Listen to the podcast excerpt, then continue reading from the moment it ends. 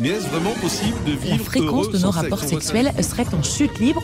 Pédophilie dans l'église, le poids du silence. des violences sexuelles systémiques. faute morale. Madame, monsieur, bonjour. L'heure est grave.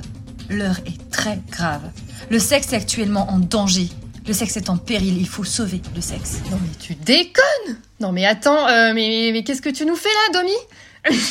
Bah, on avait Non, pas mais- dit qu'on parlait de sexe et qu'il fallait que ce soit un peu sérieux quand même.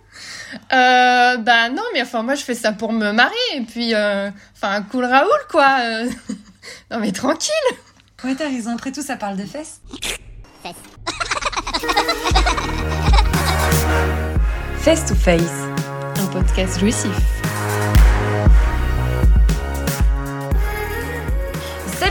Monde. Dans ce podcast, on va vous parler de foi, d'amour et de cul.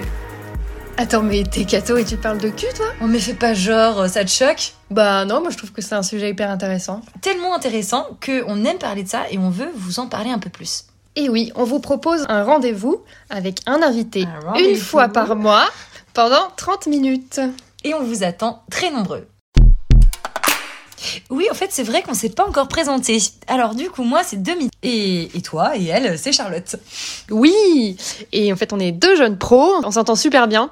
Et c'est pas le moindre des détails quand on connaît toutes les galères qu'on a traversées sur les routes de France et de Navarre en voiture, en train. C'est quand même un peu plus pratique de bien s'entendre. D'ailleurs, à ce propos, je vous déconseille fortement de partir en voyage avec nous. C'est à vos risques et périls. Euh, ouais, c'est clair, je confirme. En attendant, le point commun central qui nous relie vraiment avec Domi, c'est notre foi. C'est vraiment un truc de ouf dans notre vie. C'est vraiment ce qui nous fait lever le matin, ce qui nous fait vibrer au quotidien. C'est ça aussi qu'on veut partager euh, avec vous. C'est pour ça, entre autres, qu'on fait ce podcast. Voilà, pour allier à la fois euh, foi et sexe, tout simplement. Pour en venir au but du podcast, c'est vraiment de dépoussiérer la vision chrétienne, car souvent, malheureusement, c'est un message qui est mal compris, qui a été critiqué ou euh, qui peut paraître complètement dépassé. Et donc voilà, l'idée, c'est de réfléchir ensemble sur ce message, de se questionner et d'essayer d'apporter des réponses à ces questions que tout le monde se pose.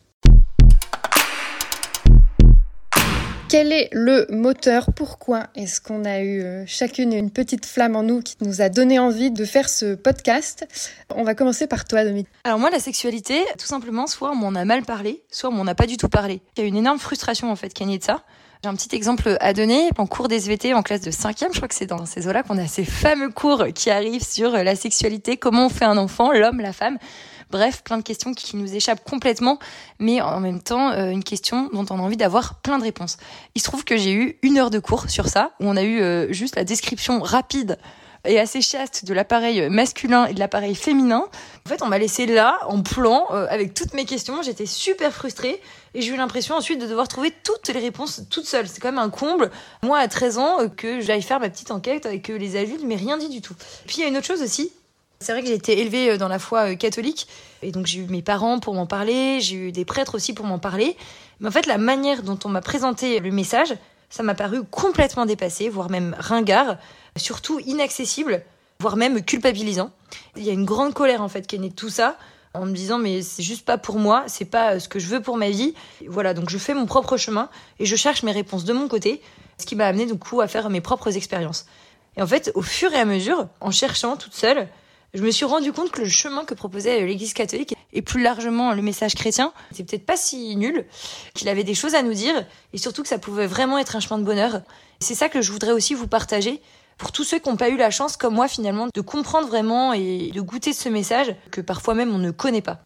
Et du coup, Charlotte, j'imagine que si tu es là euh, en train de parler avec moi, c'est que euh, ce message te parle aussi. Oui, totalement.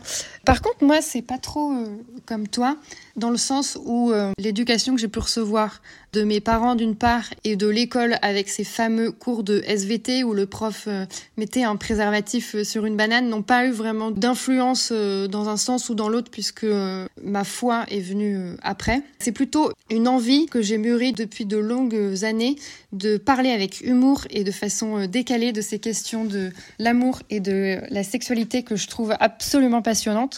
Et puis aussi un désir d'entreprendre un projet qui soit euh, en lien avec la foi. Et oui, un confinement, ça aide de vraiment créer quelque chose de toute pièce.